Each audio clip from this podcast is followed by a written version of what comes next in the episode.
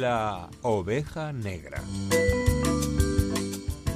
Bueno, pues después de esta entrevista maravillosa que acabáis de escuchar, ahora vamos con la oveja negra, que también la acabáis de escuchar, y nos la trae Carlos Malpica y va a hablar de Sumeria. Así que, bueno, cuando quiera, todo tuyo.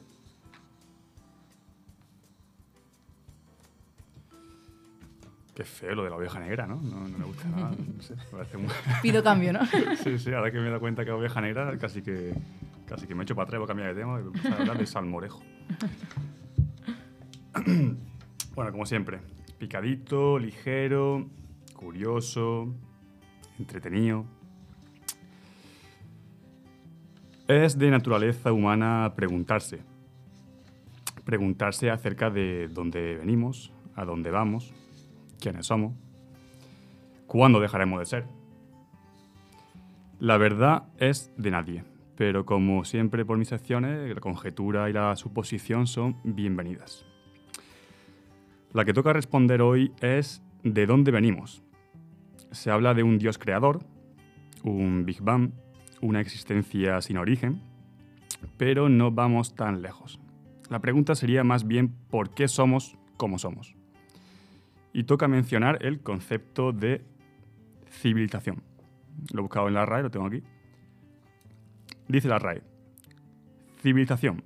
Conjunto de costumbres, ideas, creencias, cultura y conocimientos científicos y técnicos que caracterizan a un grupo humano en un momento de su evolución. La forma que tenemos de procesar y almacenar información, así como dato aparte, se llama un proceso mental o un proceso cognitivo. Sin querer desviarme mucho del tema, hay cuatro básicos procesos cognitivos. La percepción, la atención, la memoria y la emoción. A medida que pasa el tiempo es común mecanizar procesos mentales, pero qué interesante que es poder ver a alguien que realiza una acción por primera vez. Yo os pregunto, ¿recordáis la última vez que habéis hecho algo por primera vez? Sí, Tienes la palabra, Pablo. sí, ¿No se te escucha? ¿Sí? sí, me acuerdo, me acuerdo. Me acuerdo de la eh, última vez Que has hecho algo que hice por algo por primera, primera, vez. vez. que fue hace, bueno, una semana, cuando vine aquí a mi primer programa. Eh, Yo mira. me acuerdo cuando comí chino con el equipo de toda una amalgama este fin de semana. Nunca había Es- comido chino antes. ¿Nunca has comido chino antes? No, esa fue mi primera, última vez. No me digas. Te lo prometo. ¿Y por qué no has probado chino antes? Porque estaba esperando hacerlo con el equipo de toda una amalgama. ¿Te ha gustado? El que el chino o el equipo de toda una amalgama. No me he preguntado por el equipo de Zona Amalgama, me he preguntado por el chino esta vez. sí, sí. Mis expectativas fueron muy bien. ¿Lo mejor Lo mejor, de la comida china? a mí me gusta el arroz. Bien. Pero va a ser el último chupito, el chupito que pusieron al final. Hombre, también. ¿Estaba bueno? A mí me gustó. Estaba horrible. A mí me gustó. Estaba horrible. Era salsa de soja con alcohol. Era Bueno. asqueroso. es que a mí me gustó. Alfonso, ¿recuerdas algo? La primera vez más reciente, una pequeña reparación en el hogar, en mi casa que la voy montando poco a poco y un, un tema del cuarto baño. Pensé que no era capaz y, y aunque acabé con las manos sucias y, y- y me costó seguramente más de lo razonable, pues bueno, hice mi pequeña reparación y me sentía muy orgulloso. Porque De- pensé que no era capaz de hacerla. ¿De qué era, si se puede preguntar?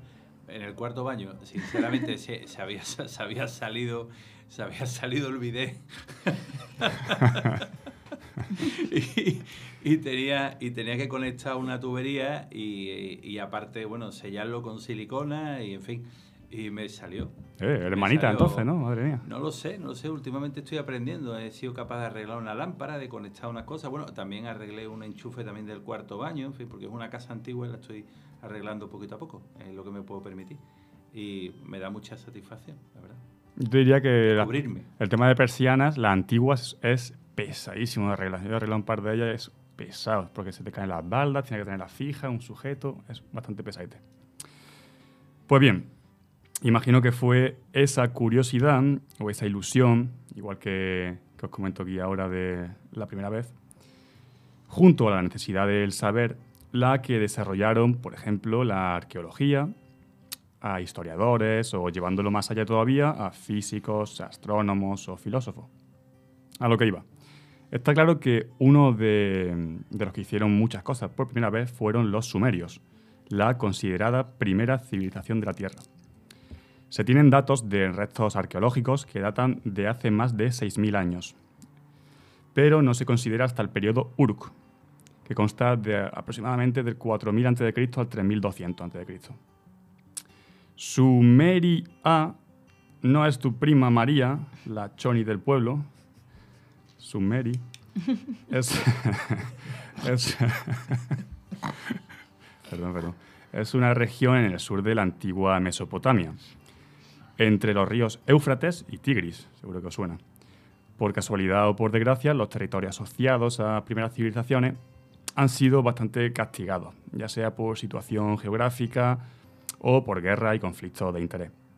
Sumeria caería en el actual Irak y bueno, ya sabemos cómo está Irak.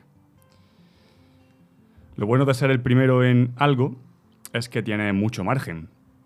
No pueden criticarte porque no hay nada mejor. Tampoco peor, pero no lo hay. Así que evidentemente los sumerios se vieron en la obligación de innovar. De manera que, por ejemplo, cae sobre ellos el mérito de crear la primera forma de escritura. Eran unas tablillas de arcilla que se utilizaban para representar bienes. Nació así la denominada escritura cuneiforme. Y con la escritura llegó el primer chiste registrado. Bueno, dicen que es un chiste, yo tengo aquí escrito, a ver si lo comentamos. Data del 1900 a.C. Cito textualmente la traducción del chiste, a ver si nos reímos todos. Algo que nunca ha ocurrido desde tiempos inmemoriales. Una mujer joven no se tiró un pedo sobre las rodillas de su marido. ¿Te gusta el humor Escatológico. ¿no? escatológico sumerio? A mí sí. Igual que el chupito del chino, a mí sí. aprobamos, aprobamos. ¿no? Eh, yo, la verdad que quiero decir, está bien porque eh, es un invento el humor gráfico, mental, o sea, una representación bastante desagradable, graciosa. Muy socorrido, muy socorrido. Corrigo. Y ya pregunto también, pues, el mejor chiste que habéis escuchado últimamente, que, que recordéis. Aquí los andaluces, la fama. Yo para los chistes, la verdad que soy malo eh, para acordarme de ellos. Cuenta- que, Cuéntate uno. no, no, no quieras, no quieras eso. Seguro que es mejor que los sumerios, ¿eh? Seguro. Seguro. Y no, no lo cuento porque no sepa contar los chistes, sino porque no me acuerdo nunca de los chistes. Y mira que me cuentan chistes buenos, ¿eh? pero nunca me acuerdo porque yo soy más de reírme con las cosas de, de que salen así de, de corrido, ¿sabes? De alguien, no alguien que se cae por la calle, pero a lo mejor alguien que hace un comentario ocurrente en un momento, ¿no? Alguien que se cae por la calle también. Una mujer que se pega un, un peo en la, en la rodilla de su marido. ¿Lo has visto alguna vez eso? Tiene que ser No, gracioso. No, A a mí hay un chiste que me gusta mucho, no, no, no sé si es bueno o no. Es dos animales, dos animales se encuentran en un cruce de camino y le dice uno a otro, ¿tú, ¿tú qué animal eres? Dice, yo soy un perro lobo porque mi madre es un perro y, mi padre es un lobo. Dice, ¿y tú qué animal eres? Dice, yo soy un oso hormiguero. Dice, vete a tomar por culo ya. Es bueno. A mí, me, gu- a mí me gusta mucho, siempre lo cuento. A mí siempre que me preguntan, cuando no me acuerdo de ninguno, yo siempre cuento el que dice, ¿viste el apagón de anoche? Y dice, no, estaba toda oscura.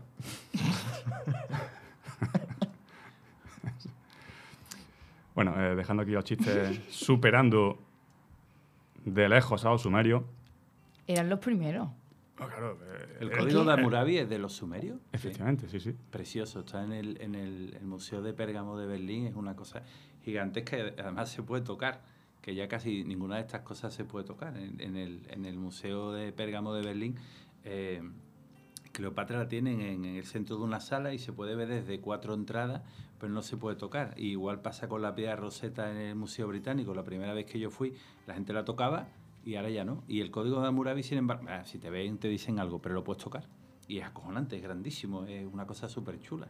Y, y como yo, hombre, yo he estudiado Derecho, claro, me, eso de que sean las primeras leyes formuladas, aunque sean todas de si haces tal, te cortas la cabeza, si haces tal, te cortas la mano, pues es impresionante, la verdad. Lo puedes tocar seguramente hasta que llegue alguien con un bote de ketchup como los de los cuadros Claro, estos claro. y la líen. Muy bien, gracias a Dios o, o a Enlil, Enki y Ea, que son dioses sumerios, el humor parece que ha mejorado. Me gusta mucho lo tuyo, Alfonso, eh, lo digo, me, me lo voy a apuntar, me gusta mucho el chiste de los animales. De lo- Yo es que tengo, mu- tengo muy poca gracia, soy andaluz, pero tengo poca gracia. Pero a mí me gusta mucho ese chiste. Sí, sí. Se dice que los sumerios inventaron la cerveza antes incluso que los egipcios. Un, un tema. Benditos sean. Cosa que me cuadra bastante después de ver sus chistes. Sí. sí. Y ahora vamos al concurso. Sí. Si en comedia diría que hemos ido a mejor, en cerveza estoy seguro que pondría una cruz en el campo del progreso. Estos sumarios tienen toda la pinta que ya sabían vivir bien hace más de 6.000 años. Se le atribuye a sus creaciones, por ejemplo, uno de los primeros juegos de mesa, como es el juego real de Ur, algo parecido al parchís de la época, o la rueda, cuyo uso original estaba más enfocado en alfarería. Sumeria no distaba mucho de... Perdón, perdón. Con estos descubrimientos se podría decir que un fin de semana en Sumeria no distaba mucho de uno en Conil. Seguro que inspirado en ellos se escribió el tema de Calvin Harris, When I Met You in the Summer. Es que, Pero es que no puedo tomarme esto en serio. esto es serio, esto es muy serio. Y deja caer estas píldoras, sí, Carlos. Probablemente y por obligación de estos últimos hitos y la combinación de ellos tuvo que inventarse el primer código legal, como hemos comentado antes. No, no, eh, data uno anterior incluso que el, que el de Hammurabi, data el de Ur-Nammu, no sé si te suena, Alfonso. La habré estudiado en su día, porque se- ya he olvidado más de lo que aprendí, seguro. Pues tres siglos después justamente del Ur-Nammu salió el código de Hammurabi. Y yéndonos un poquito más adelante en el tiempo, cabe mencionar la cultura mesopotámica, que traigo aquí un par de curiosidades y similitudes de su cultura. El rey Nabucodonosor II quiso hacer un regalo a su esposa Amitis, que demostrase su amor por ella y le recordara las montañas de su tierra. Fue así como se creó una de las maravillas del mundo antiguo, los jardines colgantes de Babilonia. Gracias a su avanzado dominio en sistema de riego, cuyo control residía en sacerdotes, curioso eso, se pudo reproducir supuestamente una mm, construcción organizada en distintos niveles de terraza, donde una frondosa vegetación brotaba y sobresalía por los balcones, creando el efecto de estar suspendido en el aire. Aparte, existe un concepto, que esto me llama la atención bastante, de adivinación hepatoscópica, que se basaba en la comunicación de sacerdotes con los dioses mediante el escudriño o la examinación de hígados de animal. Igualito que yo los sábados noche, pero sin necesidad de animales. Y para rematar rápidamente y acabar con mi tema, suelto aquí una preguntita a modo de reflexión. ¿Qué tendríamos que inventar ahora para que se cite en 8.000 años? ¿Qué pensáis que falta por inventar para que nos recuerden en 8.000 años? Yo digo, la máquina del tiempo que ese hombre dejó sin, sin terminar. Código... Pero es un poco tramposo, ¿no? ¿Qué estáis esperando? ¿Qué, qué- qué es algo que diría ha cambiado todo de repente? Yo, la verdad, sinceramente, un, un armario que me vista a mí misma. En plan, quiero decir, que yo me meta en el armario y me ponga la ropa. Eso, no, eso, me pelota, eso es el culmen de la vaguería. Pero vamos a ver, has dicho algo que, hab- que hablen de ello. De eso se hablaría, porque tú sabes el tiempo que te ahorraría. Pero en plan, que te pongan los cordonitos Yo he visto hoy... y, un- y los botones de la camisa. Y de los botones chiquititos, de las camisas chiquititas también. que tú haces así, abre, los brazos, ¿no? Y Como, que- y- como, como si fueras un, Iron una Man. polipoque. Como si fuera Iron Man. Y te lo ponen y ya está, ¿sabes? Eh, hoy he visto yo en un concepto, un vídeo, un concepto de, de Japón, que directamente tú haces un agujero en el suelo y pasa un tren y te deja el niño. Sea, el niño... Lo, lo lo. Y eso, o sea, lo mío es el culmen de la vaquería, pero eso no, No, no, ¿sabes? pero- a mí me parece es un invento que de te, mierda. te deja el niño en el salón de tu casa. Sí, sí. Está la, está, la viste el vídeo, ¿verdad? Sí, sí, increíble. Está la madre sentada ahí eh, leyendo lo que sea, Viendo, viendo TikTok, viendo. TikTok, y de repente el niño aparece en un tubo y sale ahí. Hola, ¿qué pasa, mamá? como, ¿Cómo ha lo- ido?". como los dineros de los supermercados, ¿no habéis visto que los envían como un bote, en plan, así? Pues sí. Quería decir, Alejandro, Sí, o sea, curiosamente tú hablando Un segundo, no te escucho. Dime, de, Alejandro. de un medio de transporte, yo creo que lo que se recordaría a partir de aquí en 8.000 años sería un medio de transporte que pudiera llevar a muchas personas en muy poco tiempo a cualquier parte del mundo, porque tenemos los aviones, pero también se tira de escala para viajar con aviones. Entonces Yo- me refiero a algo mucho más ligero. Yo te digo una cosa. Yo he cogido el Tucson hoy en el Pijuán y he llegado aquí en 10 minutos, ¿eh? No, no, que, le eso- pregunten a ese, es que le pregunten a ese conductor Eso del sí que es Tuso. histórico, eso sí que lo vas a recordar tú en 8.000 años. Joder. Los, los medios de transporte, eso ya están en las novelas de ciencia ficción. Yo me acuerdo de una que se llama que, que corran los corredores, eh, una cosa súper... Se corran los corredores, que es como cacofónico. Era eh, como unas cintas transportadoras que comunicaban todo el mundo y va la gente a toda, a toda pastilla. Pero yo creo que en 8.000 años nos recordarían si inventáramos algo para la inmortalidad. Porque además nos recordaríamos Nosotros mismos. 8.000 mi- 8.000 millones. Autobombo.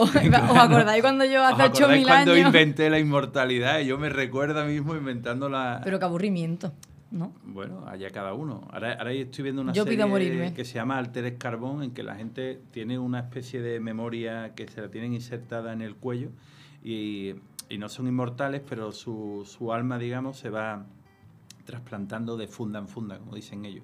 Y al final, eh, a, a- a efectos prácticos, son inmortales. Bueno, no sé si habéis visto la película de. mm, ¿Cómo se llama?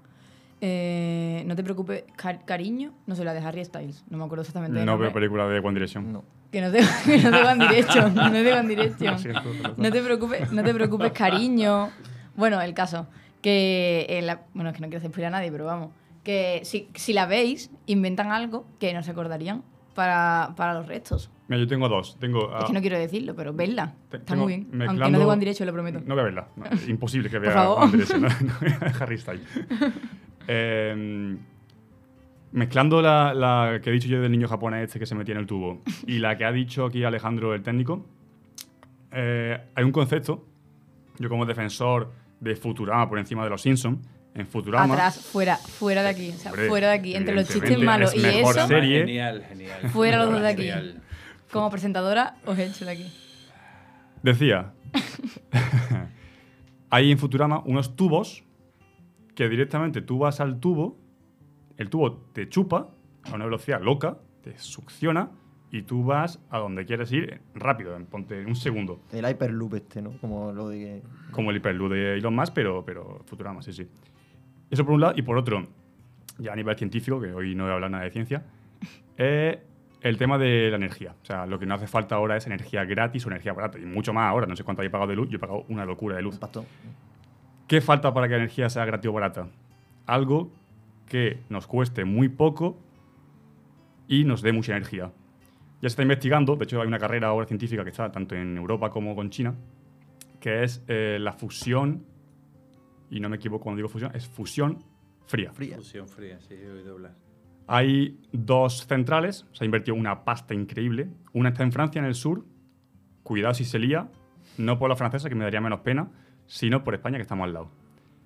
Y básicamente lo que cons- consiguen es eh, juntar eh, átomos de hidrógeno para convertir helio, hacer un sol en eh, entorno controlado. Si conseguimos hacer eso, energía sería prácticamente gratuita. Cuidado, ¿eh? que eso debe estar al caer si lo conseguimos.